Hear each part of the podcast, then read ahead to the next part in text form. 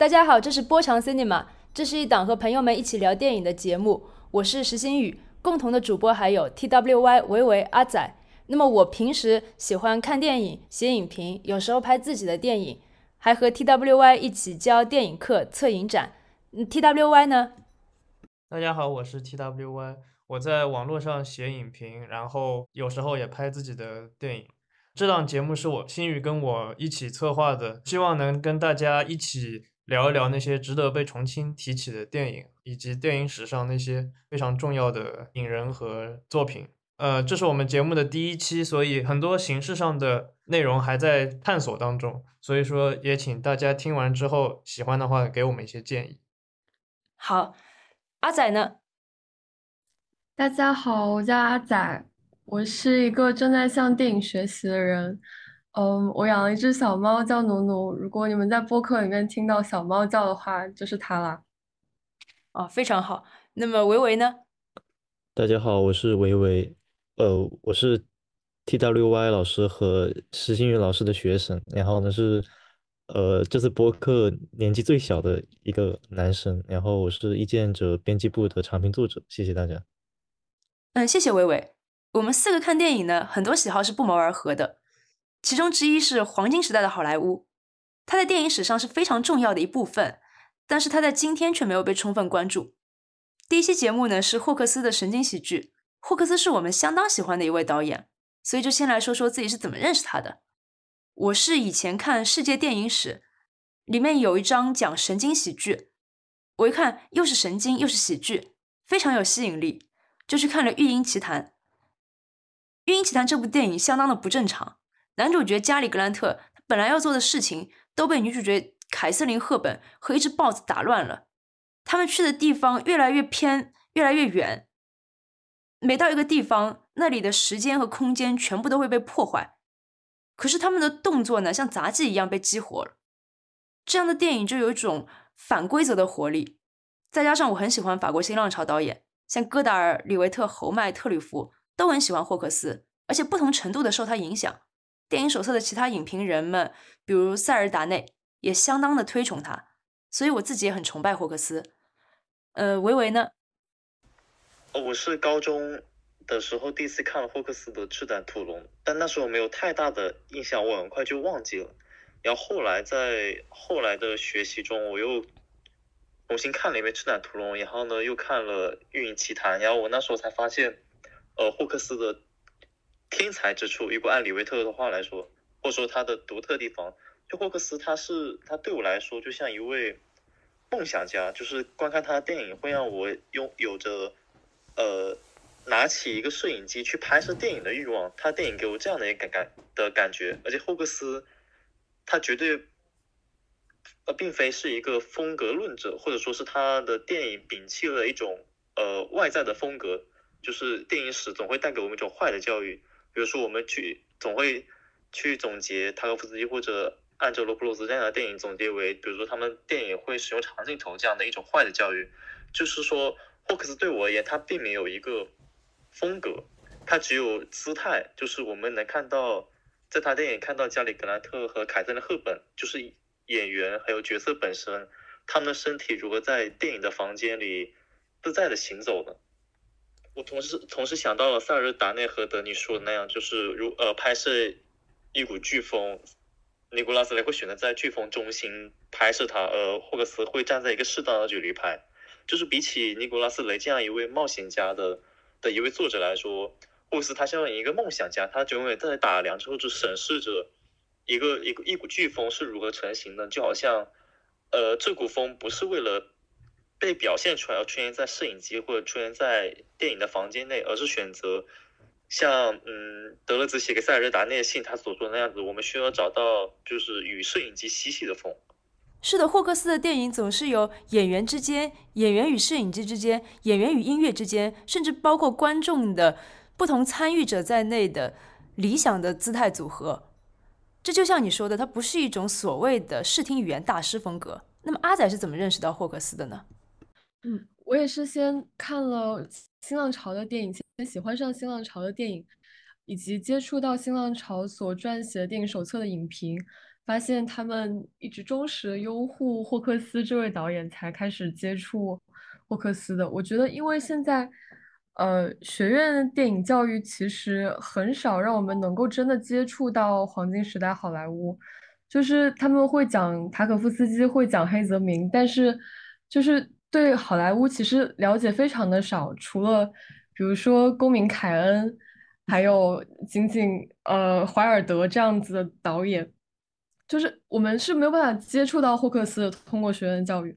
然后通过新浪潮，我了解到霍克斯的时候，我先看了他的西部片，也就是《赤胆屠龙》还有《红河》，那个其实是我第一次接触到西部片，就是西部片原来是如此有爱的电影。因为韦恩一直是一个孤胆英雄的形象，但是霍克斯的电影让我觉得。他身边有那些一直愿意帮助他的人，然后我又接触到了神经喜剧。其实说实话，我第一次看霍克斯的神经喜剧的时候，我觉得呃有点难以进入。就是就是我觉得他的神经喜剧基本上是所有电影我看第二次我才真的能发现，它是一部很不一样的电影。就是我第一次看《育婴奇谭》的时候，我觉得怎么会有这么吵的电影？就是太吵了，我整个脑袋都爆炸了。嗯，但是我我在看的时候，我会发现它如此的生动。我觉得霍克斯他相比其他导演来说，就是是比起逻辑更加相信身体和行动的，以及比起比起经验更加相信直觉。我记得他在那个《妙药春情》里面有一句台词。The language is confusing, but the actions are unmistakable。就是语言是令人迷惑的，但是但是行动是十分确凿的。然后，因为因为我会发现，在霍克斯电影里面，他的语言由于过于急速，似乎变得很难去辨明了。于是，我们就开始学着去相信事物的表象，而非那些心理分析学说。呃，是的，你会发现，从霍克斯的每句，如果从每句话里面推测人物的动机，由于话语实在是过于密集，你根本推测不出来。而由于像凯瑟琳·赫本这样的人，就是由于他说话过于抽象，你也根本不知道他在想什么。这就是他的电影对我来说充满秘密。嗯，T W Y 是呃，也是从《赤胆屠龙》开始接触到。对，其实我觉得我们四个人的一个比较相似的点，都在于我们其实是通过新浪潮了解到好莱坞。嗯，因为我觉得他们这两个派别，虽然因为现在的学院里面的，其实教给我们的很多印象是说，新浪潮是一个反对好莱坞的这么一个这么一个形象，它是一个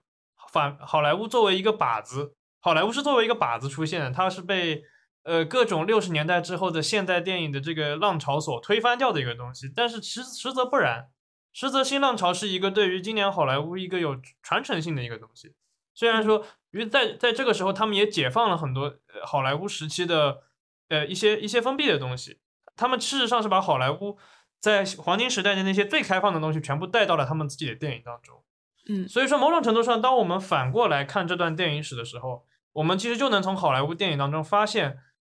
那一些非常非常自由的东西。因为呃，当我们第一次看到一个像霍克斯的电影，或者说像《赤胆屠龙》这样的电影。给我们的印象其实是，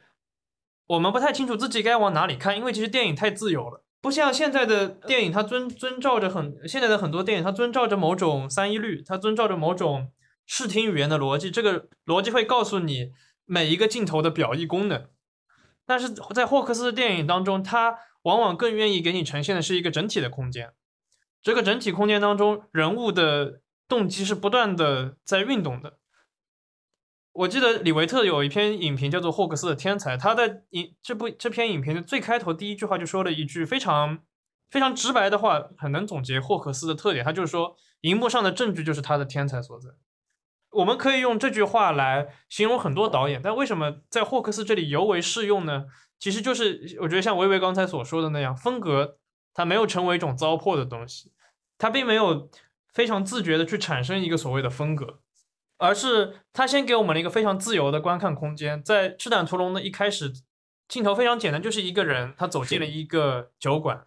我们跟随着他的这个动作，然后打开了整个空间，呃，霍克斯所有的电影，我觉得都是这样子。而且，当一个人物出场的时候，他对于观众的作用，并不是要让这个观众去了解一个人物的动机，或者说了解他的心理状态。他所做的更多就是让我们能感受到这个人物所在的这个环境，他的周围和他为什么出现在了这里。与此同时，我们跟随着他，我们又会来到一些新的地方，我们会发现新的人物。其实，就像在《育婴奇谭》当中，《育婴奇谭》里面在开场有一个非常著名的一个高尔夫球场的一场戏，我觉得是非常能够体现霍克斯的整体的这个导演思路的。就是如果我们现在去回想凯瑟琳·赫本这个角色是怎么在《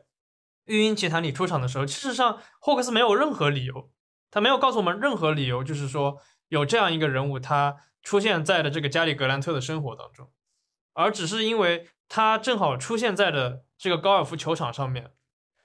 对，我可以复述一下《育婴奇谭》的开头，就是男主角加里格兰特，他是个古生物学家，在博物馆工作，负责拼接一个恐龙化石，并且他要给博物馆取得一百万的投资，而且还要和自己的助理结婚，他要步入一段献身于工作的婚姻。那么，同时做着这三件事情的加里格兰特呢，显得像恐龙化石一样稳固而安宁。那么，他就和代理人 Peabody 投资人的代理人 Peabody 一起打高尔夫。其实我们没有看到格兰特有挥球杆的动作，但是 Peabody 就说：“你的球偏了。”那么，加里格兰特呢，他往另一个方向一看，看到高尔夫球场的另一片草地上，女主角凯瑟琳·赫本站在那边。我们当然是没有看到球是怎么不知不觉的跑过去的，那我们就看到加里格兰特这么跑了过来，对凯瑟琳·赫本说：“不好意思，这是我的球。”凯瑟琳·赫本就说：“这怎么是你的球呢？”卡瑟琳·赫本他是一个无论你怎么跟他讲道理都讲不通的人，所以无论格兰特怎么跟他科普高尔夫球的分类，卡瑟琳·赫本都觉得那在我的草地上出现的球就是我自己的呀。并且呢，凯瑟琳·赫本还认错了车，把加里·格兰特的车当成自己的，开着它在树上撞。格兰特就跑过来说：“这是我的车。”赫本就说：“你的球，你的车，这个世界上还有什么不是你的呢？”那通过他们的表演，我们会发现，优秀的喜剧演员经常有一具流动的身体，他们会把所在的地方玩得团团转，或者把对方也搞得团团转。就像凯瑟琳和，就像加里·格兰特。他是电影历史上一位相当抽象的演员，在《育婴奇谭》里，他作为人类的特征没有那么的显著。他有的时候像小狗一样在地上爬，有的时候他变成了一件女装。在休假日里，他还可以被人踢来踢去的。他接受任何，他他接受别的演员、别的动物对他的调侃和调度，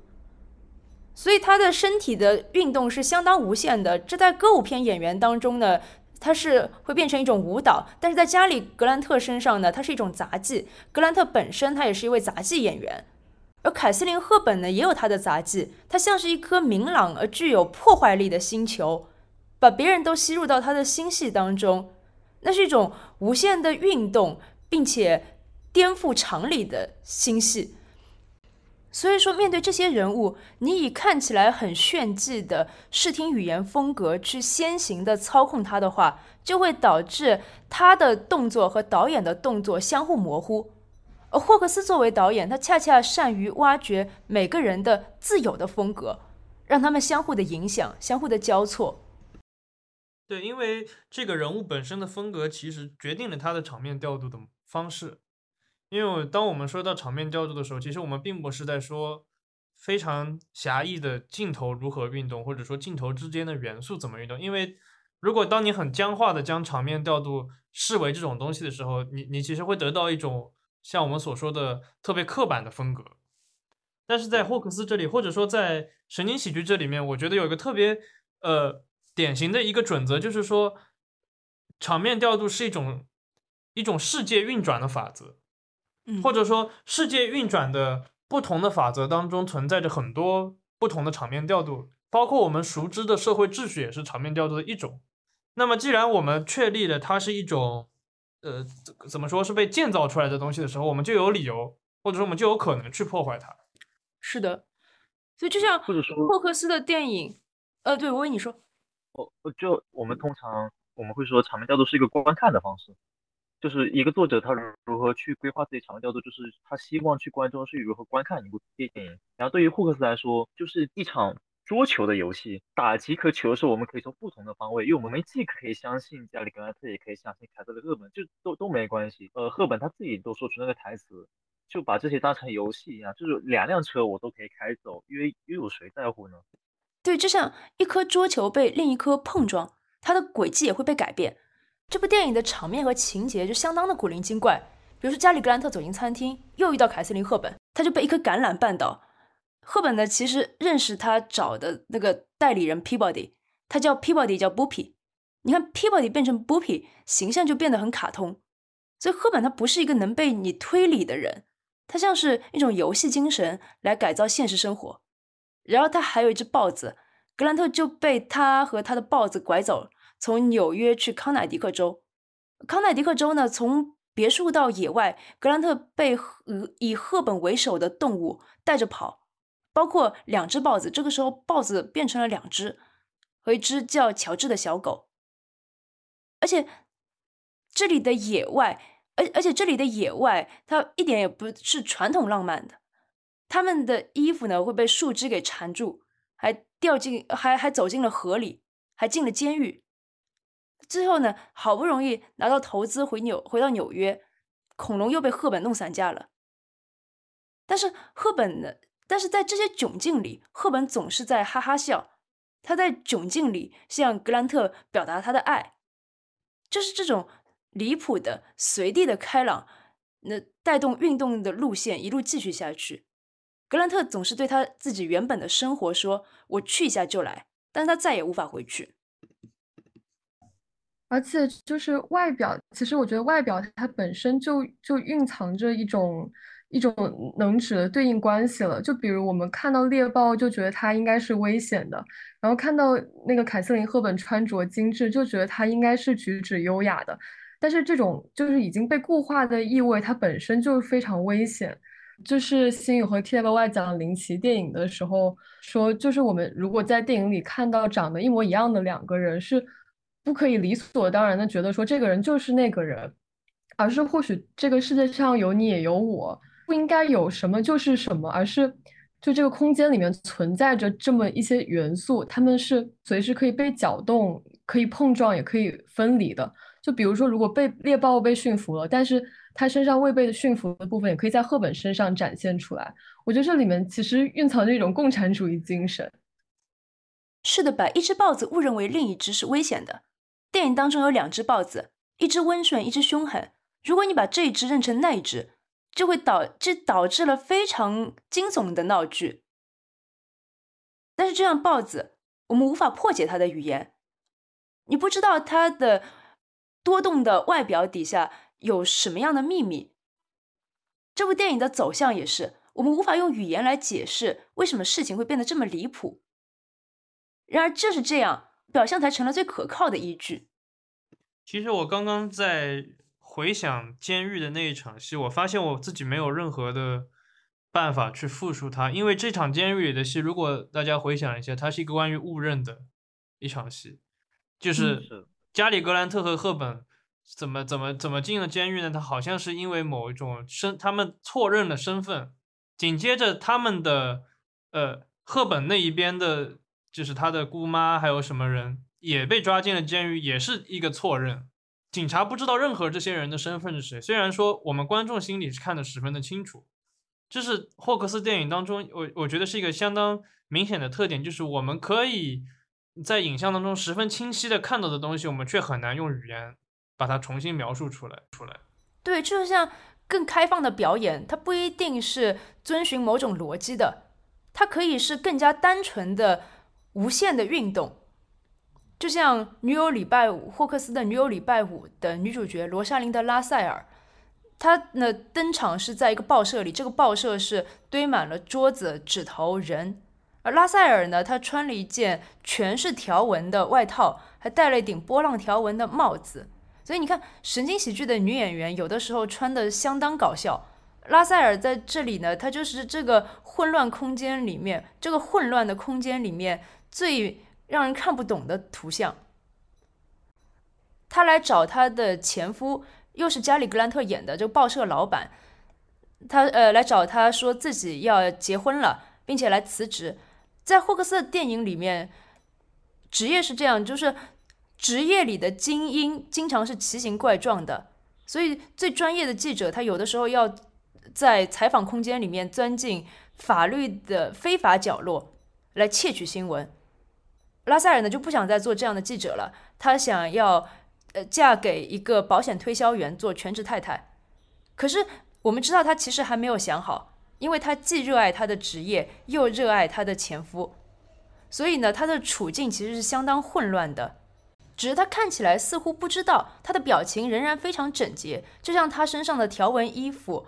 有着整齐的排列，但是是谜样的图案。而他身处的这个挤满了桌子、挤满了人的迷宫般的报社呢，也和他身上的衣服形成了图案的对照。再说到加利格兰特，他是这个报社的主持人。他虽然穿的是一件普通的西装，不是像女主角一样夸张，但是呢，他的身边有一大群怪人，比如说一个叫做路易的小偷和一个非常神秘的金发女子。他们是帮助加里格兰特用非法手段窃取新闻的伙伴，他们的身上有假钞，并且会绑架别人。那这些像神话或者童话里的小精灵一样的配角，你可以说他们是加里格兰特的抽象的身体的一部分，他们是他身体的外化，但是他们每个人都有自己独立的面貌。而且呢，在这部电影里追逐剧情的发展又是不可能的，因为一场又一场的事故过于密集了，我们根本跟不上。可是呢，加里格兰特和罗莎琳德拉塞尔他们作为职业记者的专业性又被我们看见，因为我们能纯粹的去观看他们的多边形的运动规则，这样最职业的记者。他可以在一个狭小的空间里组织出非常混乱的轨迹，但是以此整理出一篇优美而整洁的报道。而这个狭小的空间，这个监狱的记者室，他也在以自己内部的错综的路线，演示着人物本身和社会外界的不断的变故。然后在《女友礼拜五》里面，其实还有一个非常诡妙的戏，诡秘。非常鬼怪的细节，嗯，就是因为整部电影其实发生在同一天的嘛，嗯，从早上，呃，女主角来到报社跟加里格兰在讲自己要结婚这件事，一直到傍傍晚或者说晚上，那嫌犯被他们被两个主角给抓到，就是整部电影其实都是一直延续着这个时间。但是很奇怪的是呢，女主角在中途换了一身衣服，她从一身条纹衣服换成了另一身条纹衣服，没有任何的理由。霍克斯没有告诉你他是在换衣服，他也没有拍他在换衣服，他只是换了一身新的衣服，出现在了一个新的地方。对，新的这套衣服也是条纹的，它是另一种条纹，他就是非常淡定的又好玩的变了个形象的魔法，走进了监狱记者室这个新的空间。嗯，我们再来讲讲加里格兰特吧。我觉得，因为我们刚刚一直在说他是个抽象的演员，但这个抽象的具体含义，我们是可以多聊一聊的。就比如说，你很难看到他去演一个牛仔，因为加里格兰特可能是所有最著名的好莱坞演员中唯一一个没有演过西部片的人。因为西部片，我们说它是一个什么传统？它是一个神话传统。而呃，加里格兰特却和霍克斯合作了很多次，虽然他没有演霍克斯的任何一部西部片，他跟霍克斯合作了，我不知道大概有五六次吧。那每一部的角色当中，加里格兰特扮演的总是有一些有点被动的角色，对他一直在追逐着什么东西。嗯，对他呆呆的，而且他十分愿意被调度，就像我们刚刚所说的一样。而且他饰演的角色，我记得其实最极端的例子就是在《妙药春情》里面，《妙药春情》里面他是唯一一个在电影当是唯一一部他在电影当中演了一个我说家庭家庭角色的一个，他演了一个丈夫，Ginger Rogers 演的是他的妻子，但在这部电影当中，家庭的这个关系立刻就被倾覆了。他们两两个人是两个实验，呃，是两个化学家还是？呃，制药学家，然后他们给自己无意中制造出了一款返老还童药。他们喝了这个药之后，马上就变成了一个呃一个青年人的模样，他马上变回了就是他们年轻时候，但是他们却又禁锢在他们自己这个中年的这个身体当中，所以形成了一个非常奇怪的反差，也就让他们本身的这个标准夫妻的形象彻底的毁灭掉了。这就是霍克斯电影当中呃，加里·格兰特的这个非常奇怪的处境，就是说他不可能被处在一个传统社会定义之下的这么一个位置上面。我觉得他有一种钝感，包括他的长相，他长相你会感觉他没有一点点锋利的地方。就比如说看当时别的演员，比如说 James Stewart，你就会觉得他的脸好像有点长，耳朵有有有点点尖。但是加里·格兰特的脸就是不管哪里都有点圆，所以就是有一种钝感，就像他的行动一样，总是总是带着一种迟滞的钝感，而且你很难想象他会去做什么真的伤风害俗的事情，因为他太太无害了，以至于我们无法苛责。对，这就像呃我们所喜欢的那些。喜剧演员，他们经常是一种呃无害的状态，他们制造了很多很多的麻烦，但是你知道，就是他并没有想要伤害任何一个人。嗯，其实这个加里·格兰特的抽象，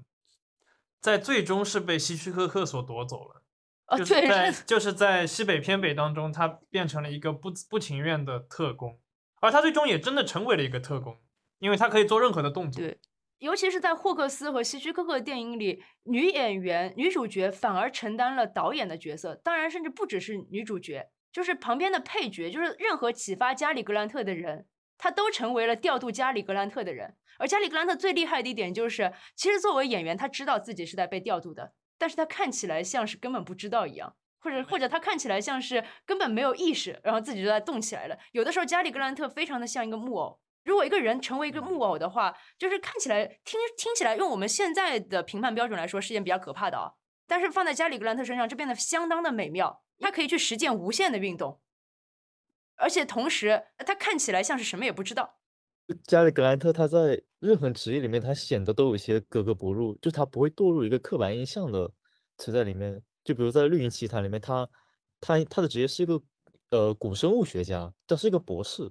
就是他第一次去看到他的时候，他戴着副眼镜，坐在自己的一个堡垒里面，就是在一个上空，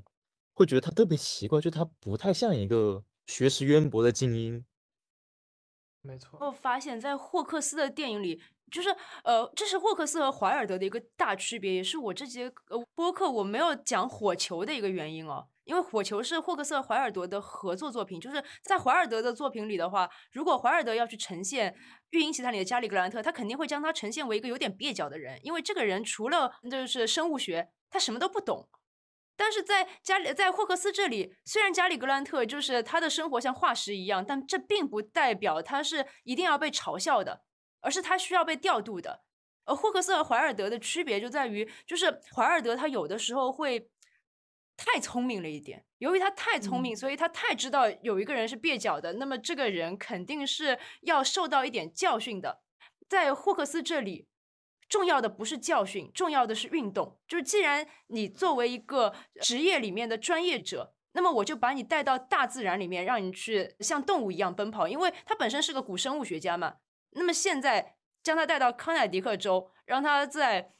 呃，荒呃，在呃荆棘之中间，在藤蔓当中，像小狗一样，呃，像豹子一样跑来跑去。嗯，我觉得在火球里面，就是因为那个呃叫什么 Gary Cooper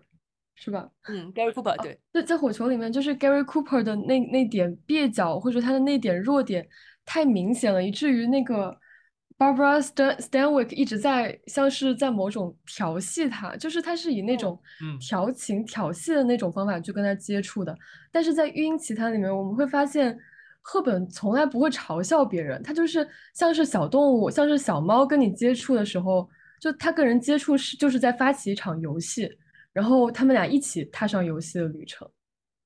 对，如果说怀尔德的魅力在于嘲讽的话，那我觉得霍克斯的魅力在于分享。在于平等，而且，嗯，我觉得，我记得我第一次意识到霍克斯的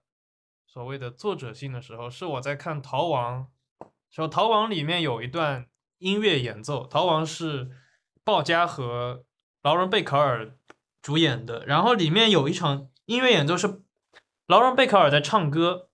然后我突然意识到，我能看到所有的后面的乐队的成员，他们每一个人，他们无论是弹钢琴的那个小哥，还是后面的敲鼓的，还是说弹贝斯的，嗯，所有的人，他们都在一个镜头里面被展现出来了，而且我们能非常清晰的看到他们的互相之间的位置，以及他们互相的眼神运动。如果换成一个我们所谓的呃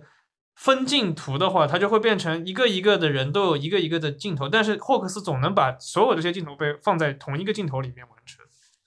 对，这就说到霍克斯电影里面的集体，就像霍克斯他非常的喜欢探讨就是当代的职业一样，因为当代职业你必然是身处于一个集体之中的，就是哪怕你是个古生物学家，你也要来到动物的集体当中。然后呢，在霍克斯的电影里面，由于有非常多的集体存在，所以你会发现他很喜欢用一种景别，就是中景。这也是为什么我们觉得他的电影没有视听语言，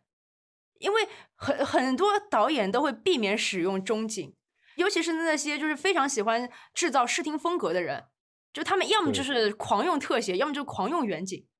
就大家心里也有很多很多的例子。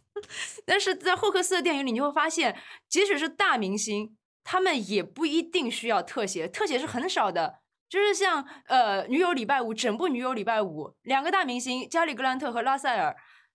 这两个人基本上全都是要么是近景，要么是特写，要么要么是中景。而就是因为有近景、有中景这样的存在，并不会将一个人物从他目前所处的一团清晰的混乱当中突然给摘取出来，像是你突然扔掉了这团混乱，然后你成为了一个个人主义者一样。就是你不行，你必须要待在你的当下的处境里，处境是不不是那么容易被摆脱的。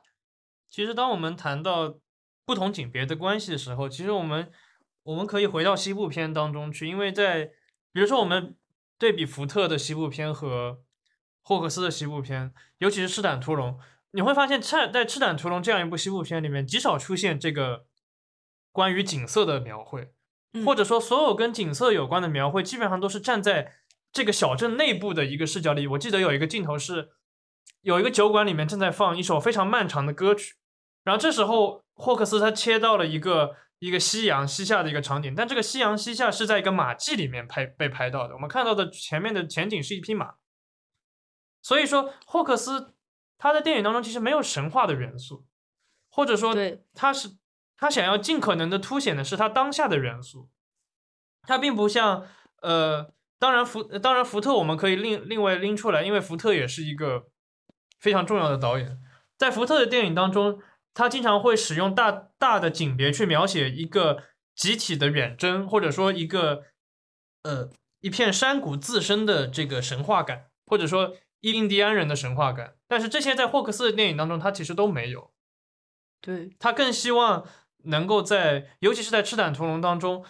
他更希望用一种平视的视角。因为我们不仅说到远中景，我们还得说平视，因为你很少能在他的电影中看到仰视或者说俯视的视角。嗯，除非在，除非当我们是绝对的身处在一个人物的这个视线内的时候，但事实上霍克斯也很少真的把镜头直接放置在一个人物的视线内。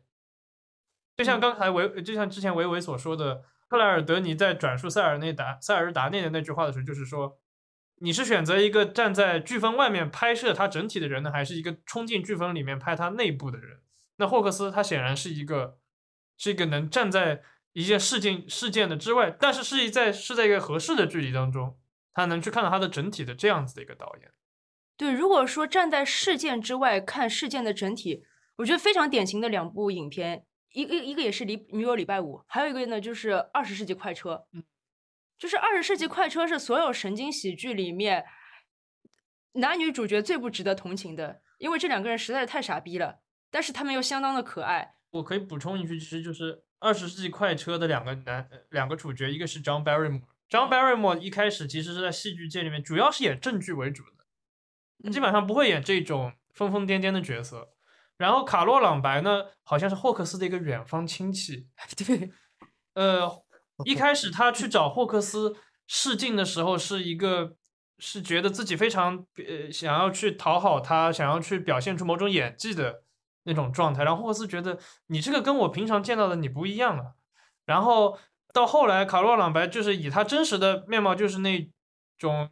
我很难具体描述卡洛朗白的状态，因为你必须要去看你看这部电影，你才能知道。他后来成为了最最有名的神经跟神经喜剧可以说是等同在一块的这么一个形象。我们可以列举很多相关的这样的演员，比如说像呃克劳戴·考尔白，嗯，或者说像凯瑟琳·凯瑟琳·赫本、加里·格兰特。还有 Jane Arthur，呃，琼恩·亚瑟，《二世纪快车》其实也可以算是第一部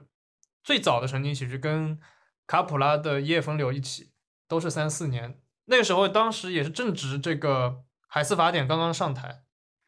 是在一个好莱坞开始要开始面临这个审查审查问题的这么一个最早的年代。所以很多时候，电影人需要想方设法的去表现一些审查无法通过的东西，比如说婚外情，比如说因为里面有非常详细的条款，就是说，比如说一对夫妻不能同床共枕。嗯 OK，那你怎么办呢？经常我们说情景喜剧，它描述的是一个正在发生的一个夫妻关系，或者说一个需要被重建的一个男女关系。所以当当神经喜剧发生的时候，经常男女主角先要离婚，先要离婚之后，他们去找其他的伴侣，这样他就其实就绕开了这个审查这个不不允许婚外情的这个状态，然后直到结尾，因为结尾我们都说切重归于好，但是我们会记住的是中间的这个过程，而不是必然会到来的这个结尾。呃，的确，海斯法典设置了很多细致的障碍，它就是又保守又下流。比如说，里面有条规定，一男一女都在床上的时候，必须有只脚是放在地上的。但是神经喜剧会就会把这些障碍都变成游戏，比如说《一夜风流》，它把不能同床的规定变成一条毯子的游戏，叫做耶利哥之墙。然后比如说《女友礼拜五》，这女主角拉塞尔她不是处在离婚、再婚或复婚的处境里吗？那如果用传统的解决问题的空间，这就是一部客厅、卧室、咖啡厅的电影。但一方面，海斯法典禁止了太多卧室，而且在这里，这部电影不太需要这些地点。霍克斯他反而关注每个人的工作，他让女主角拉塞尔带着她的生活困境上班。就在监狱的记者室里，拉塞尔的从写字台到办公桌走来跑去。左手右手各拿着个电话，他同时对两边的听筒说话。他对前夫说正在发生什么新闻，就是一个逃犯随时的去向。对现在的未婚夫处理他自己个人人生的新闻，因为前夫加里格兰特在给他到处出乱子。所以说，社会报纸的公共新闻和私人新闻不断的交织，把这个职业空间组合成密密麻麻的路线。那职业记者呢，就是要在极端的混乱里理清头绪，他的动作急速运转，停不下来。但就像他热爱自己的职业，他无法真正的从处境里逃脱出来。就是我们看到，嗯，看到那个行业是如何运转的，看到那个一条新闻被生产出来的原理和速度，就看那个记者办公室，就像在看一间严密运转的车间一样。我觉得，以及他们的工作方式。那个政客、警察和记者这些不同社会身份的人，他们是如何在一个事件里面登场以及扮演着自己的角色的？而且这这中间，我觉得就是很难忽略这个新闻被报道出来中间经过了怎样的呃，我觉得可以说是形变。但是，但是我们能够看到这种过程，就是恰好，我觉得也对应着电影或者说。媒介本身是对自身的局限性的认知，而这些都被我们所看到。对霍克斯的电影能成全每个人的有限，就像电影的时间和空间都是有限的区域。就像《女友礼拜五》的结尾，男女主角又要复婚了，但是他们又，但是他们同时又要去采访罢工的新闻，所以他们度蜜月的地方呢，就成了女主角本来要嫁给的那个。保险推销员的故乡，所以在电影里，任何一个来到电影里的人都是不能被轻易舍弃的。然后呢，像《二十世纪快车》，《二十世纪快车》的男主角是 John Barrymore 演的 Oscar Jeffy，女主角呢是卡洛·朗白演的 Lily Garland。在霍克斯的电影里呢，灾难是少见的，因为灾难会摧毁路线。更多的是事故，事故会发展路线，但是在二十世纪快车里，因为男女主角都是戏剧界人士，而对于戏剧界人士来说呢，灾难就像戏剧，可以推动生活的加速度。所以呢，影片开头，奥斯卡·杰菲就在舞台的地板上画了一大片眼花缭乱的戏剧走位图，用来控制 Lily Garland。然后他们，那然后电影的每个地点。比如说剧院门口的广告牌，二十世纪快车的滚滚车轮，它都会变成戏剧的一幕一幕。影片结束的时候呢，Lily Garland 又回到 Oscar Jeffy 的身边，Oscar Jeffy 又在地板上画那一片走位图。嗯，我觉得这其实或许关乎于一种沉迷，就是这这种霍克斯式的专家人物，他们终究是有属于自己的领域。就是说，如果如果说这些人为什么路线还会回来？因为因为我我们在一次在火车上和那个卡若朗白重逢的时候，就就可以看出来他已经和 John Barrymore 走上了一样的道路，就是那个戏剧疯子道路。就是我们发现他们太太知道如何 make a scene 了，就是。要制造一个戏剧场面，或者也是就是这个短语另外一个意味，就是制造一些显眼的显眼的事端。所以我觉得两个人很难摆脱彼此的立场，而且他们两个的立场，或或者或许可以说是一种舞台的引力，就像是那个《女友礼拜五》里面那个拉塞尔终究要回到新闻业一样，就是他们专业人士就是还要再回到那个领域。呃，塞尔日达内的第一篇影评就是写《赤胆屠龙》的影评当中，其实他他其实他说到这一点，塞尔日达内称这个《赤胆屠龙》为一部监狱电影，但这个监狱电影并不是说所有人都被困在某个地方，而是说每个人有他自己应有的位置。嗯，他这里说到，他说整部影片当中，他简洁的取景地和他的角色数量是成正比的，每一个场景都和一个角色有对应，比如说酒馆和 Dude。约翰·韦恩和他的办公室，或者说 Stumpy，呃，Walter Brennan 演的那个瘸子和他的这个牢房，以及女主角 Feather 她的这个旅店，这些东西一一对应起来，这些场景首先它可以作为一个让主角被困在自己身份当中的这么一个具体的例证，就像约翰·韦恩他拒绝受到拒绝接受别人的帮助。但这角色永不可能永远都待在同一个场景里面，他们事实上是会在不同的场景内流动，并且，呃，当我们在不同的场景内看到不同的人物的时候，我们会发现场景本身对他们的意义发生了变化。所以说，所以说，虽然说这个他们被困在的这个小城里面是一所监狱，但是他们呢，他们能在这个封闭的环境当中找到他们属于自己的位置。对，包括。他们觉得自己所属于的位置和他们真正属于的位置，这两者之间其实也有一点区别，因为只有在 yes，你你说，我说完了，嗯，呃，就是所以，所以我觉得霍克斯霍克斯式的美德就是说，他在过程中让这个人脱离，暂时的脱离了自己的路线，而走上了别人的路线，就是这种这样这种短暂的。进入到他人的路线的体验也很重要。就比如说朗白，他在自己的火车包厢里面也在做导演，他调度着身边的人。然后另一边，Barrymore 为了把那个朗白骗回戏剧舞台，就开始自己做演员，开始上演起来一出出骗局了。所以我们就就是可以简单的到对方的路走走看，然后我也不强迫你非要改变你的路线。哎，那我们再次反观《育婴奇谈》，会发现其实加里·格兰特原本就不属于那个博物馆里面的那个位置啊。对，因为因为我们对他的喜剧印象太深刻了，就是他原本就不属于呃一个正常的生活。嗯，所以他只是假装自己属于那个正常的生活，并且其实等待着别人把他给揪出来而已。嗯，他一直渴望去度假，但是他却要先开始订婚。其实就像我以为是刚才说的对，就是确实加里格兰特在影片开头他是说，呃，我要去度假，但是他没有度假的时间，而且凯瑟琳赫本带他走上了一次度假。其实某种程度上，加里格兰特在同一年内拍了两两次同样的题材，另一部是在乔治库克的这个休假休假日里面，同样他也是扮演了一个即将走进一个不属于自己的地方的人，最终获得了来自赫本的调度。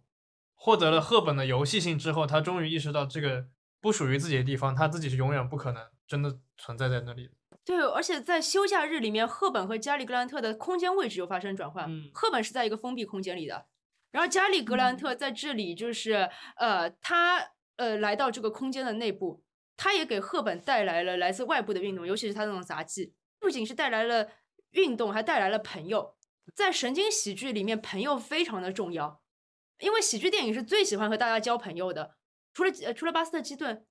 但是巴斯特基顿的话，一辆火车、一辆汽车，呃，或者是楼顶的钟，什么东西，这些物质都是他的朋友。他也是对，对即使家里，即使是那个巴斯特基顿对啊，加巴斯特基顿也是，他也充满了朋友的。神经喜剧的范围里面，喜剧喜剧片的范围里面，朋友太重要了，而且在霍克斯的电影里面，集体就是达到了前所未有的重视度。是在中景的范围里面，我们不可能只注意到一个人。维维刚刚想说什么？对，我刚刚想说什么？就是刚才我们谈到了喜剧精神，然后我就想到为什么是喜剧，或者说换种说法就是电影为什么需要喜剧？就比方说我们在讨论到黄金时期好莱坞的时候，呃，我们聊到歌舞片，我们会想为什么是舞蹈？我想到在喜剧里面，呃，通常一个角色或者说主角们，他们都会有他们自己的朋友，而他们的朋友和他呃主角总会走在同样的一个路线，尽管那路路路线总是看上去非常曲折。我想到我我最喜欢的一部喜剧作品就是卓别林的《城市之光》，我总是想到，呃，这样一部电影，就是卓别林他也有自己的一个朋友，但那个但他的朋友非常的古怪，就是他是一个富翁，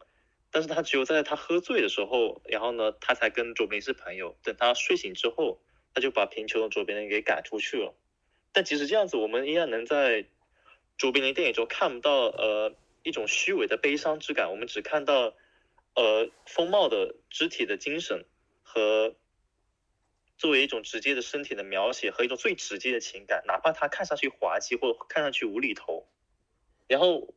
然后我就是在想，这种喜剧精神，它随时可以把我们自己和别人相连在一起，并且实在使我们和我们的朋友走在同一条道路上。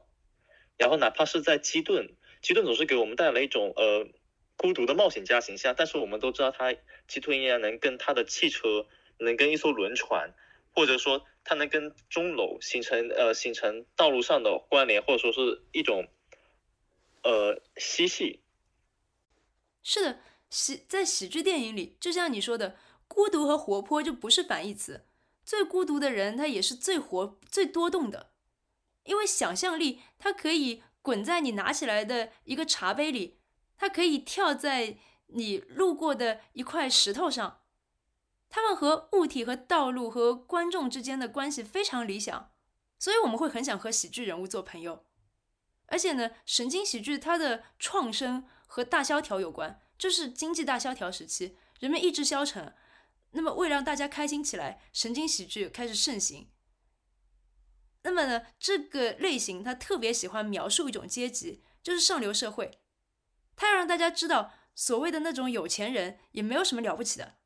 就像《育婴奇谭》里的凯瑟琳·赫本，你会觉得她有什么阶级性吗？虽然她是百万富婆的侄女，但她没有什么阶级性，因为她她太不讲道理了。他能随便的把加里格兰特的东西，把别人东西当成自己的，他就不觉得，照理来说是你的东西，一定是属于你的。导致呢，你会觉得他的，你会觉得那个富婆姑妈可能也是被他忽悠的成为他姑妈的。而且在霍克斯这里，物质不仅仅是有个特点，就是说物质不仅仅是他们当下的属性，一辆车不仅仅是用来开的，一个橄榄不仅仅是用来吃的。更是可以拿来玩的。那些有钱人的过于安静的大别墅，也是可以拿来当游乐场的。这是一种资源的合理的再分配。他们的过于夸张的身份，也是可以拿来开玩笑的。这在霍克斯和刘别谦的电影里都有不同的对于名人身份的开玩笑。而且呢，在霍克斯的电影里，我们会发现人没有被困在我们当下的行为规范里，而是可以探索更加精力充沛的自己的形态。电影它恰恰是要探索这些更加多动而且活泼，它是和平或者不和平的自己的形态。这是一种，这是我们本真的所在，也是未来的理想。呃，对，就就是在《预预言奇谭》里面，就是霍克斯他会，就是他对他的权对权威的人士，就是是是是可以调侃，或者大家根本不在乎他的。就比如说那个将军来来那个。姑妈家的那个将军，他他炫耀自己在在孟买的呃的奇特经历的时候，其实加里格兰特和凯瑟琳·赫本其实不在乎他他在说什么，他们反而比比他更更重要的是，反而是乔治去哪对，乔治是一条小狗。对对对，就是嗯比起他说那些辉煌的，或者说是那些上层阶级的事情，我们根本不需要在乎，我们只在乎我的我我的小狗去哪了。呃呃，对，而且霍克斯的电影里，就是尤其是神经喜剧里，就是上流呃阶级的，就是那种过于上流的神奇事迹，它有的时候直接呈现为话语就可以了。就像霍克斯电影很少有闪回，就几乎没有闪回一样。应该是完全没有。对，应该是完全没有闪回。对，就霍克斯不需要就是用闪回来塑造一种神话记忆，尤其是像就是在很多电影里面，闪回会被用作一种就是说过去的神话，或者说与现在完全相反的一种呃一种一种处境。所以有的时候闪回里的空间它不一定存在，它只是一种偷懒的做法。而在霍克斯电影里，正是因为当下的路线如此的清晰，呃，尽管它离谱，但是它清晰，所以更加不允许有闪回，或者说不允许有就是突如其来的个人主义，呃，来呃打乱路线的美妙的缠绕。其实还可以说的一点，其实就是我们之前说到的凯瑟琳·赫本对于所谓的私有私有制的这种破坏，这种破坏，没有没有什么东西是一个人可以全权拥有的。这我觉得也可以，我们也可以对比一下《休假日》和《育婴奇谭》当中不同的这个对于空间的拍摄。当我们看《休假日》的时候，我们会看到加里·格兰特也想要破坏一个空间，乔治·库克首先做的，他会指认这个空间的阶级性。我们会知道这是一个一个富人富家人的一个大宅。我们跟随着这个加加里格兰特的目光，我们看到了这个大宅的这个挑高的。呃我们旁边的小狗你们有听叫了一声，到小狗的叫吗？呃，对，大家来听一听小狗的叫声。连着也可以。对，反正刚才遛了一下狗。那么我们再说回来，就是我们刚才说到哪里了？啊，我是刚刚好像是我在说，嗯，就是我们呃，我们在说到霍克斯他的电影当中，其实有一个很明显的特征，就是就像凯瑟琳·赫本对于私有对于私有权的这个破坏一样，其实，在霍克斯电影当中，如果我们对比乔治·库克的《休假日》和《育婴集团》，虽然他们两两部电影讲述的是有点类似的故事，呃，也有同样的两个男女主角，但是在当库克要拍摄一个加里·格兰特走进一个豪宅的时候，当他当他要表现就是他要即将要被困在的这个这个呃上流阶级的这个环境当中的时候，我们会看到库克使用的角度是他跟随着加里·格兰特去看那个豪宅的视角，他让我们透过加里·格兰特的这个对于这个空间的夸张的神态，让他感受到，就是他所现在所处的这个陌生的环境，对他而言有多么的夸张。而且在呃但是库克的休假日里面，就是大家会发现上流阶级它变成了一种报纸般的存在，这在《一夜风流》里面也是的，就是神经喜剧对于阶级的唤醒，呃就是他他他他对于阶级的想象，他是完全站在平民立场上的，这是好莱坞类型片的基础立场。所以他经常将上流阶级想象成一个报纸里面的状态，就导致呃看到的人上流阶级社会的人呢，相当比较离谱。呃，就会做，就是要么就是对于社会一无所知，要么就是呢，他的身体机能呢非常的脆弱，呃，他自己的手脚已经被退化成了他的广大的佣人们的手脚，然后并且呢，有的时候佣人们举办一个 party 的时候还不会去理他，因为大家都有大家要忙的事情。这在斯特奇斯的《淑女衣服》里面就是这样子的。并且并且在呃休假日当中，我们会看到这个豪宅里面凯瑟琳·赫本所占据的这个空间。如果我们回到达内所说的，所有人他都有一个自己的空间的话，那凯瑟琳·赫本在这里占据着一个游戏室。这个游戏室是他唯一可以保留他自己童真的地方，也是整个房子里面唯一自由的地方。但是与此同时呢，霍库克总是会让我们知道，这个游戏室是处在这一个更大的上流阶级的这个空间里面的。想要获得真正的解放，你得不仅得进入到这个游戏，你还得离开这个游戏室，你得离开这个豪宅本身。但是在呃《育婴奇谭》里面呢，其实你会发现，霍克斯非常成功的消除掉了很多空间自身的这个阶级性。比如说在，呃，在他他要去拍凯瑟琳·赫本的公寓的时候，你会发现这个公寓没有什么个人属性，这只是一个人住的地方，只是一个，只是一个能让豹子出现的地方。因为什么样的地方豹子最不应该出现呢？那肯定就是一个女孩的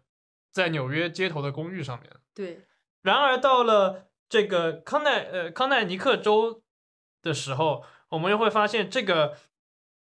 凯瑟琳赫本的姑妈所住的这个房子，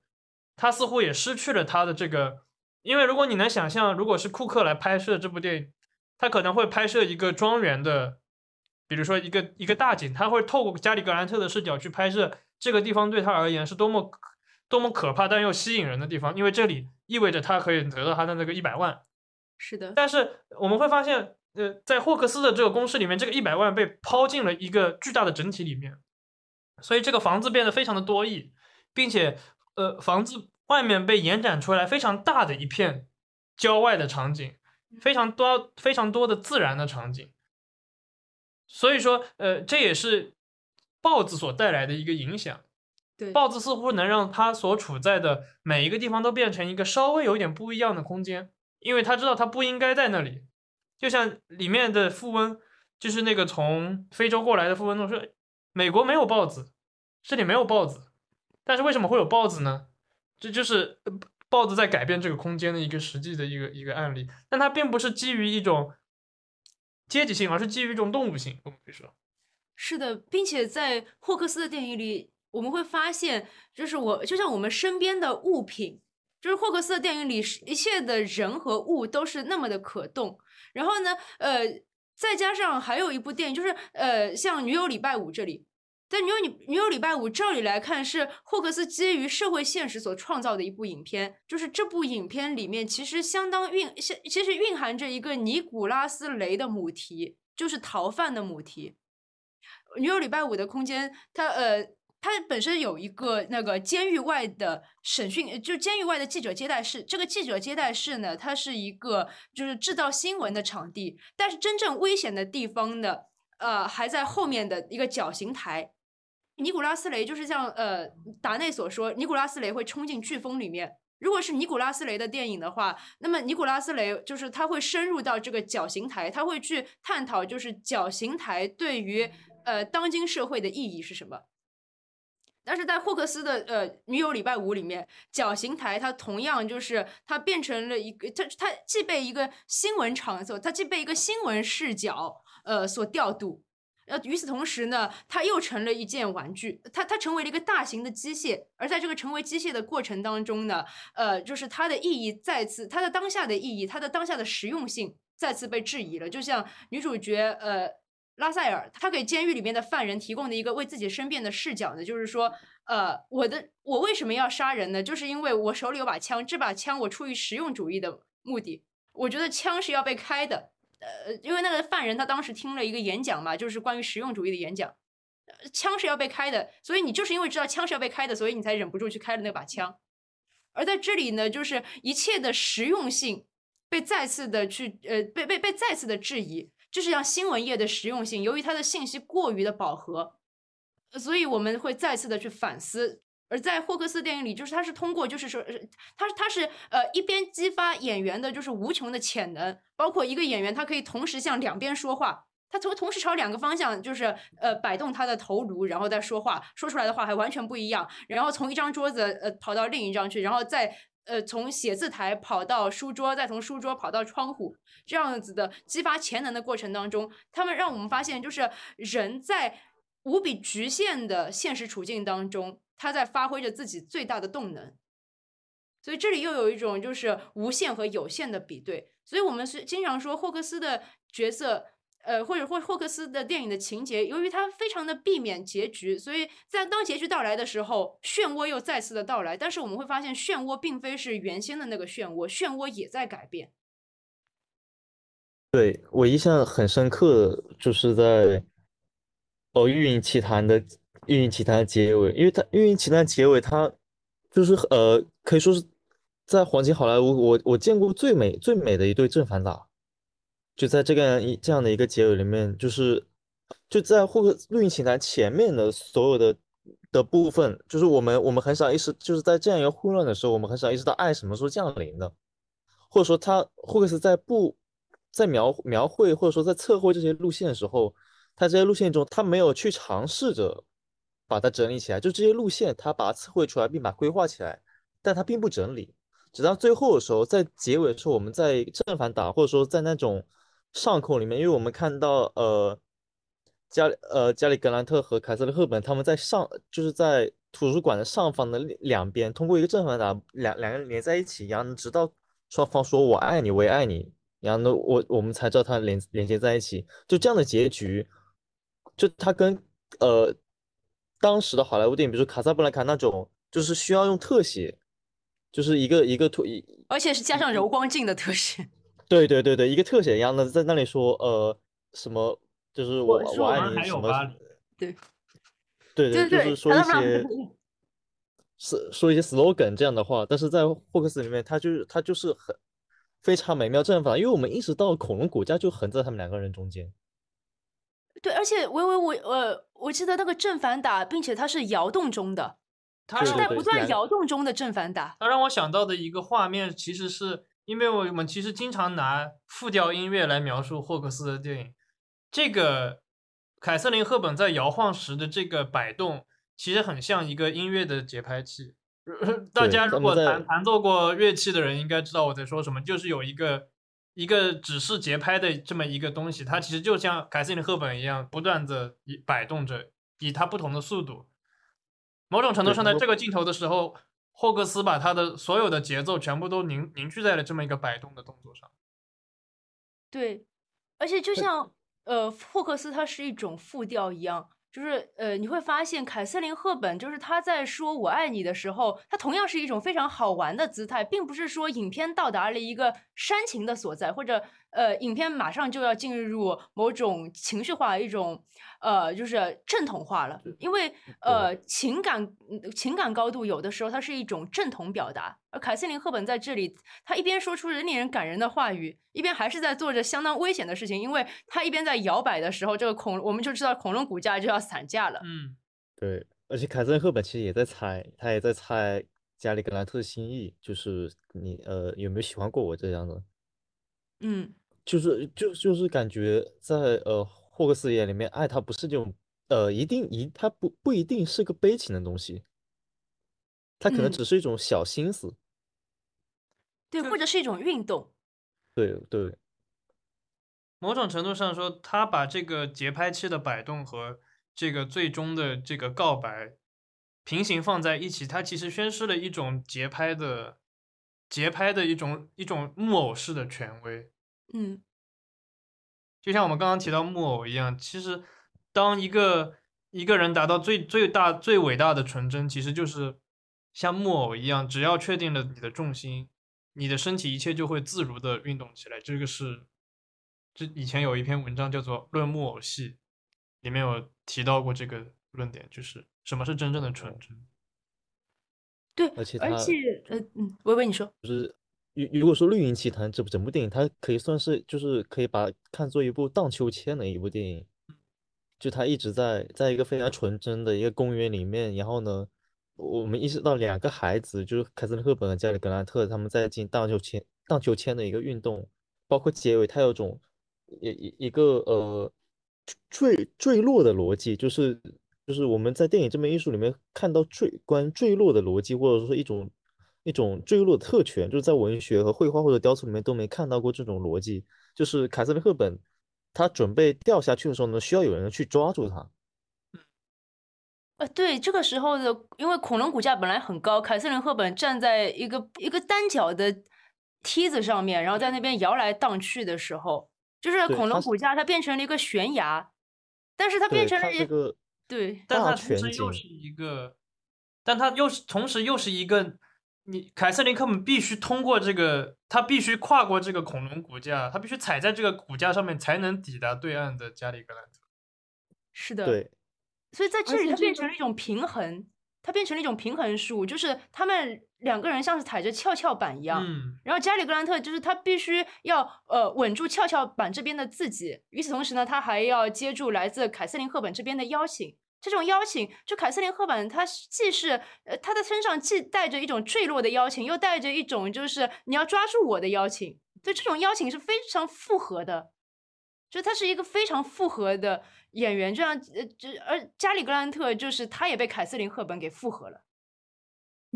而且这未必不比亲吻更浪漫，就是嗯两个人通过这样呃摆动的节奏去弥合两个人的速率和节拍。嗯好像《是育婴奇谭》里真的没有亲吻，对，两个人没有亲吻。为什么你，不会记住这个。对啊，我们从来没记住过亲吻。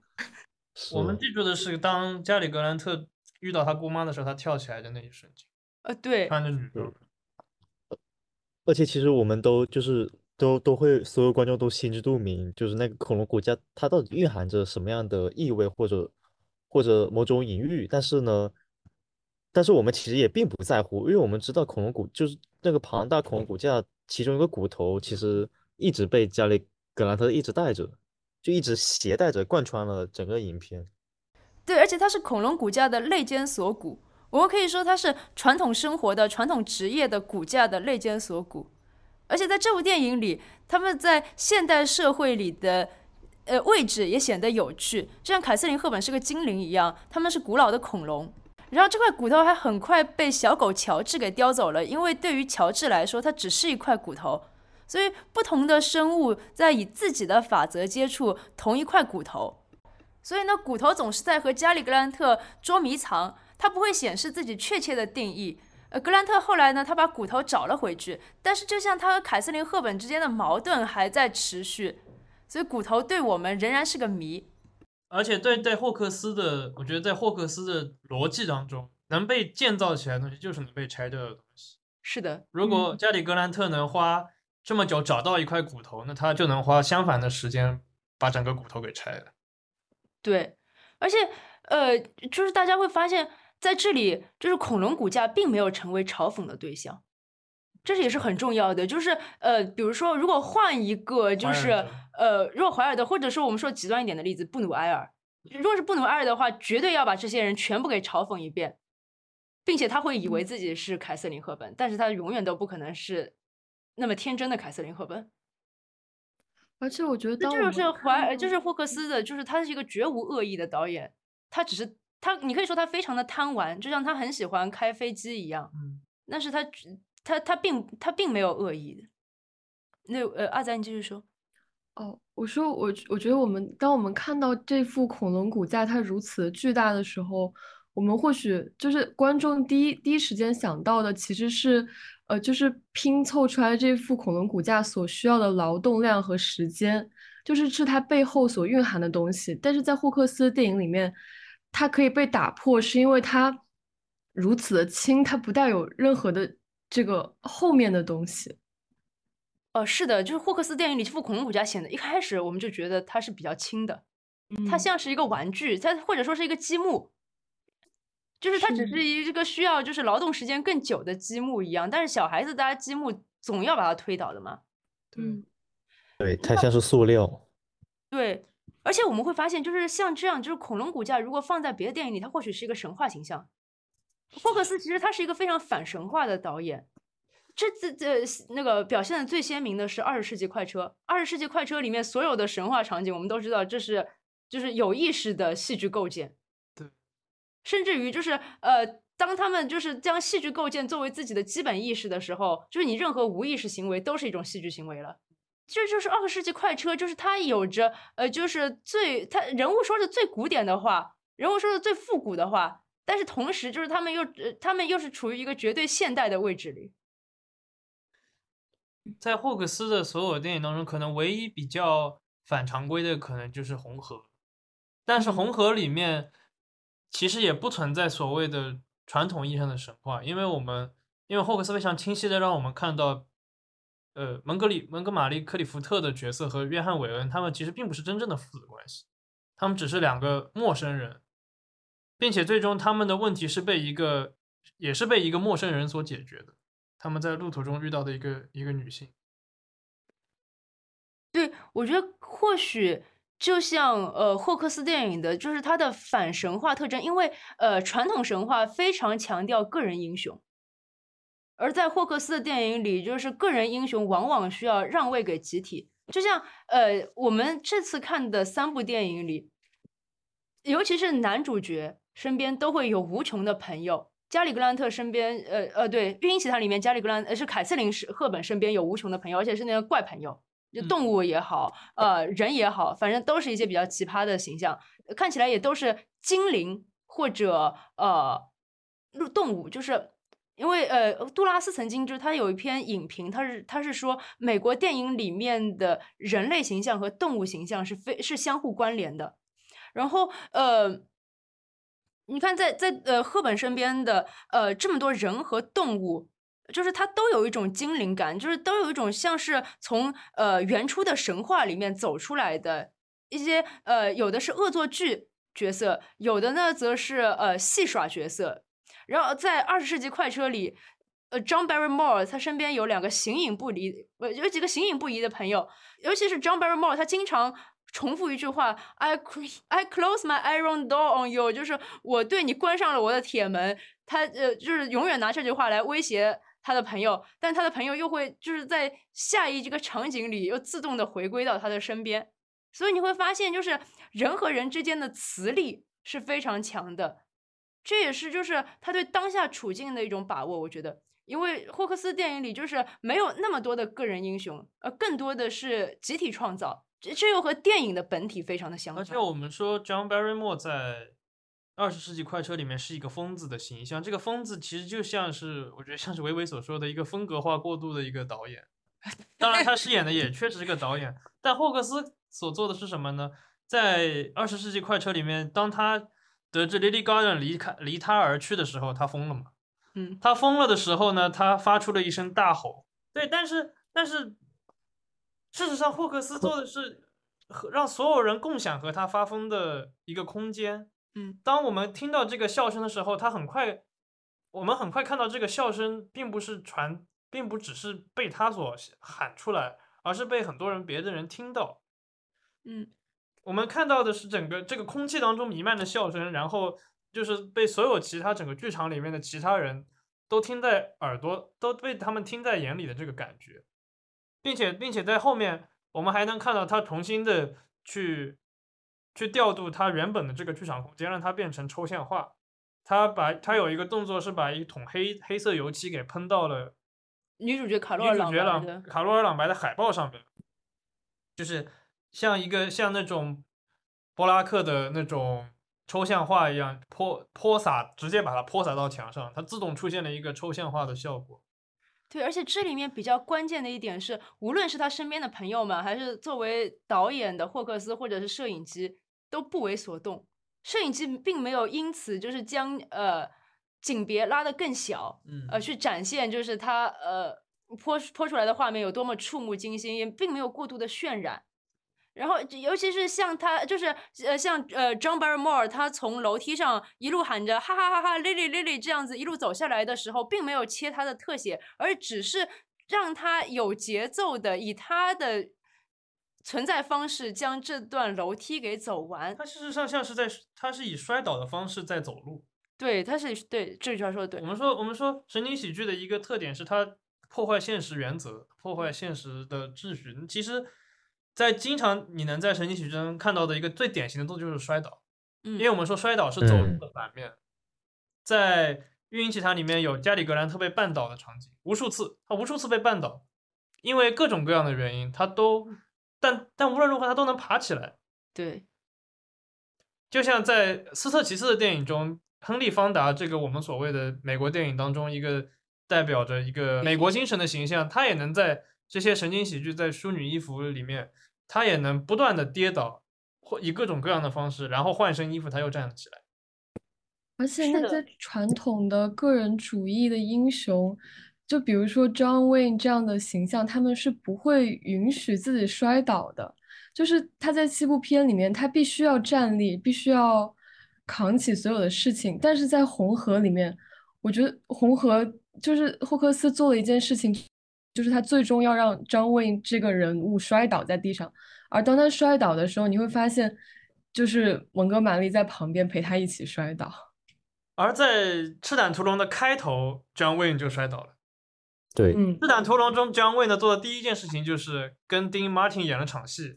在这场戏里面，他是扮演摔倒的那个角色。是的，对，对，一起摔倒，就是我们会发现，就是霍克斯的电影里，就是他无论涉及哪个类型片，人物确实他人人物是不可能就是成为世界的中心的。呃，你必然就是，如果你你是世界的中心的话，那必然代表就是你们这一代人都处于呃世界，就都处于建造生活的中心。那么这也导致，就是因为太团结，团结变得尤为重要。那么在霍克斯的电影里，我们总是能发现很多喜剧成分，因为团结必然带来欢乐。就是你会发现，就是他无论拍什么电影，就是哪怕是他最绝望的一部电影《八面人》。相当相当绝望的，相当黑色的，就是这是黑帮片里面最黑的一部电影，但是它是又是最好笑的一部，因为男主角 Tony Command 他就像 John Barrymore 在《二十世纪快车》里面一样，就是他身边也围绕着一大群很怪的人，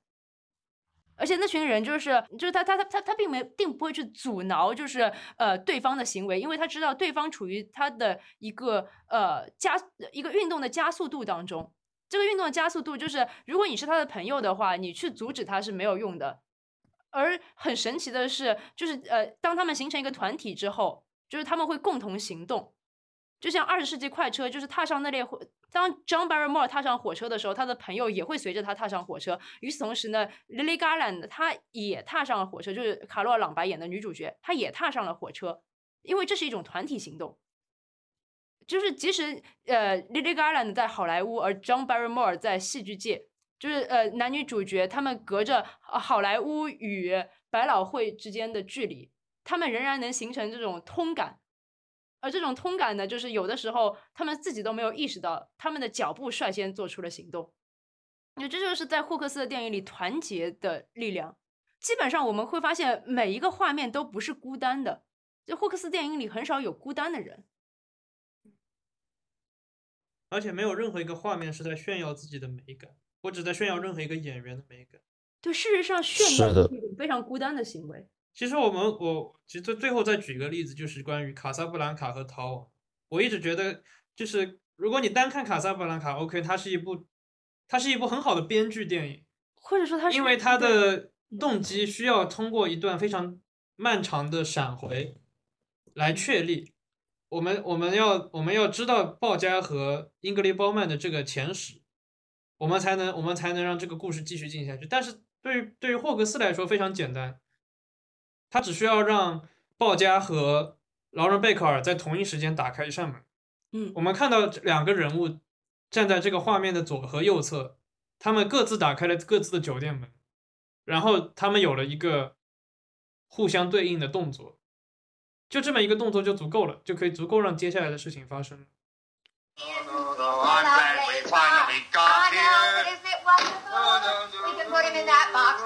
你们觉得霍克斯影响了什么样子的电影人？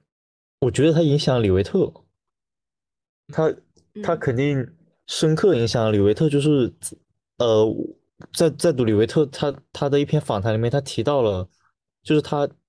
他谈论自己的呃，s e l i n Julie 的时候，然后他讲到了呃那个《绿野仙踪》啊，不是《绿野仙踪》吗？哦，《爱丽丝梦游仙境》。爱丽丝梦游仙境。对对对对，他在他在讨论他在讨论自己的片子的时候，他谈到《爱丽丝梦游仙境》，就是他在描述就是呃另外一种现实主义。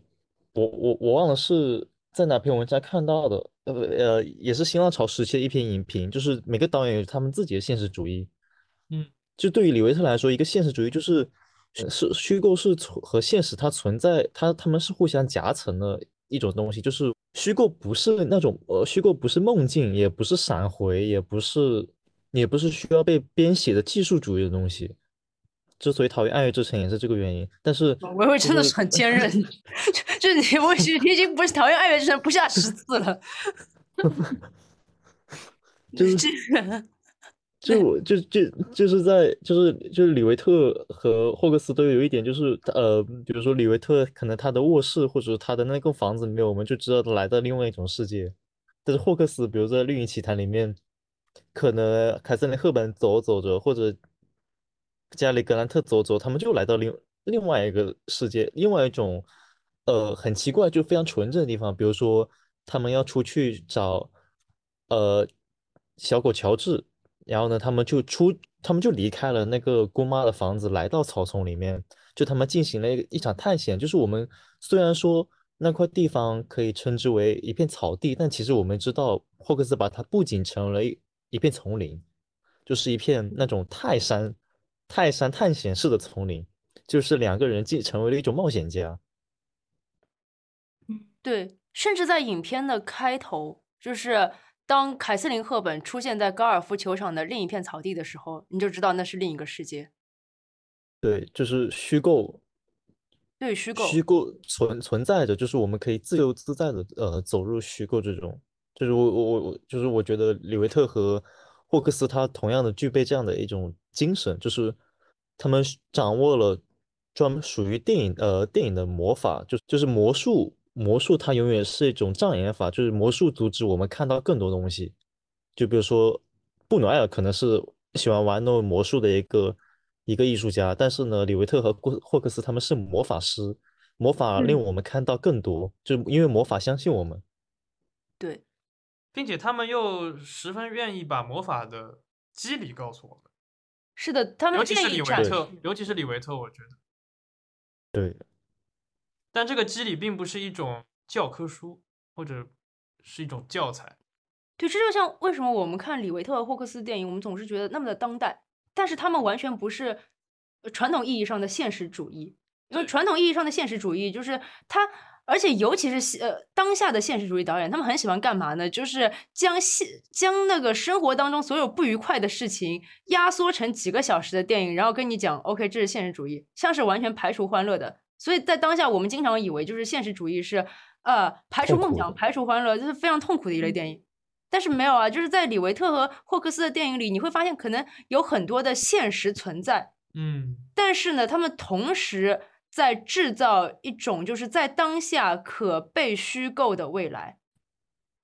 而那种可被虚构的未来，就是由于电影它本身就有，它本身就是另一个世界，它有自己的组织方式。呃，就是他有，就是他的他的剪辑方式，呃，他的呃拍摄方式，就是演员在电影里的身体，已不仅已不只是他们在现实当中的身体，他在电影里会有另外一具身体。电影的呃镜头或者电影的录音方式，都是他的这具身体的组成。那么，所以在电影里面，我们确实可以去继续开拓梦想。对，就像维维说似的，霍克斯是个梦想家。对，而且就像《爱丽丝梦游仙境》那只兔子先生，就是把爱丽丝，就是把到是的，一个兔子洞。对，嗯。而且我觉得凯瑟琳·赫本她的凯瑟琳·赫本的表演完全是天才的，就是是的，很难做到。她就是就是她的表演状态，她每一次说话时候的表演状态，就好像高低脆弱之间，呃，里面的两位女演员她们准备唱歌的时候的那种那那种语态。据说德勒兹曾经写过凯瑟琳·赫本的声音。德勒兹在时间影像里面专门写过一篇凯瑟琳·赫本的声音。呃，他在时间影像的第九章，第九章主要是关于电影和声音的关系的。然后他在里面有那么一段是写到美国喜剧片的传统，我给大家看，我给大家找出来。他在这里其实就是提到了凯瑟琳·赫本的声音。呃，他在这里说。When you hear the tone, the time will be 7.37 and one quarter. Oh, Susan, please, please. Alice, you see, I can't hear you. I... When you hear the tone, the time will be 7.40. OK，我在这边找到的是，他其实德勒兹在这里提到的这个主要的主题是对话。然后呢，他在这里提到的是美国喜剧，美国喜剧当中，尤其是库克，呃，麦卡雷和霍克斯。他们是最制造对话的人，嗯，他们是制造对话，并且制造这种对话的疯狂，然后是这种疯狂，而且由霍克斯给他带来的就是前所未有的速度。然后他这里提到的就是一个像凯瑟琳·赫本这样的演员，他是通过这种速度来呈现呈现他的交际性，通过通过他制造制造闲聊的方式，我们我们去看《绿茵奇谈》，其实非常明显，就是他。能使他的对，他使他能使他的对手陷入迷惑当中，并且把他打成一个结。对，然后呢，事实上对话的内容对他而对他而言都是相同的，无论在说什么，其实对他而言都一样。不管是呃，不管是他在说话的时候会如何会如何在一瞬间内改变他说话的视角，其实这种又我们又回到了就是关于一个人他是否拥有一件东西的这个主题上面来。因为当一个人能宣称宣称他能拥有一个东西的时候，凯瑟琳·赫本他只要能站在这个逻辑外面，他就可以颠覆掉他的原本的语境。对，而且大家会如果看《育婴奇谭》的话，就大家一定要去看这部电影哦。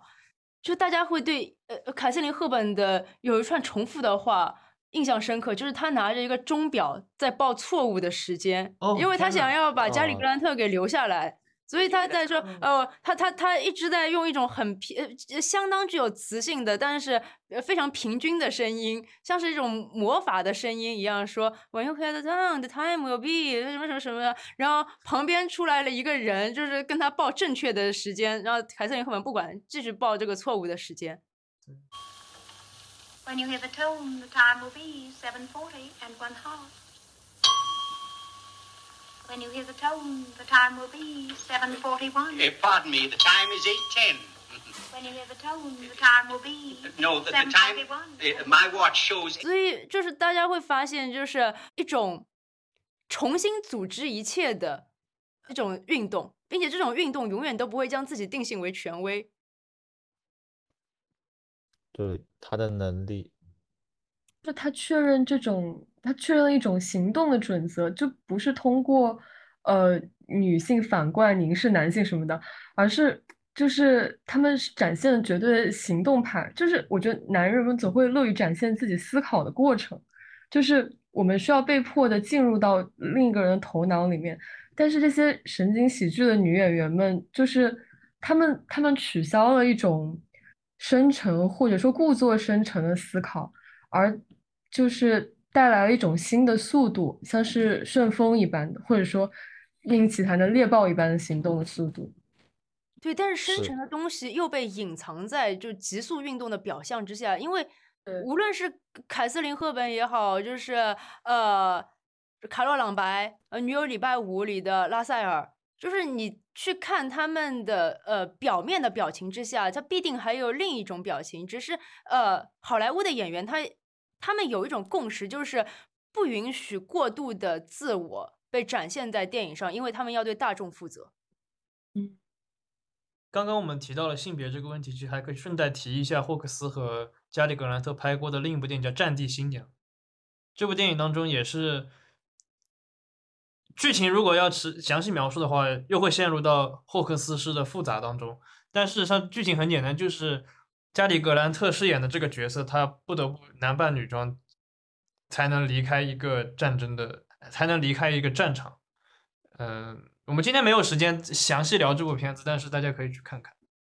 嗯，对翻译的时候，我我还可以补充一下，就是呃，也是受到霍克斯强烈影响的，就是大家或许没想到，就是侯麦的《秋天的故事》，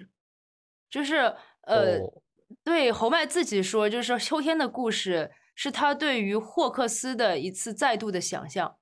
我觉得而且其实，对对，而且《秋天的故嗯。事》确实它是四季当中最喜，就是最好笑的一部，并且其中有无穷无尽的计谋与呃相互人与人之间的相互调度，呃，并且它是一种，就是它不知不觉中每个人都组成了一个集体，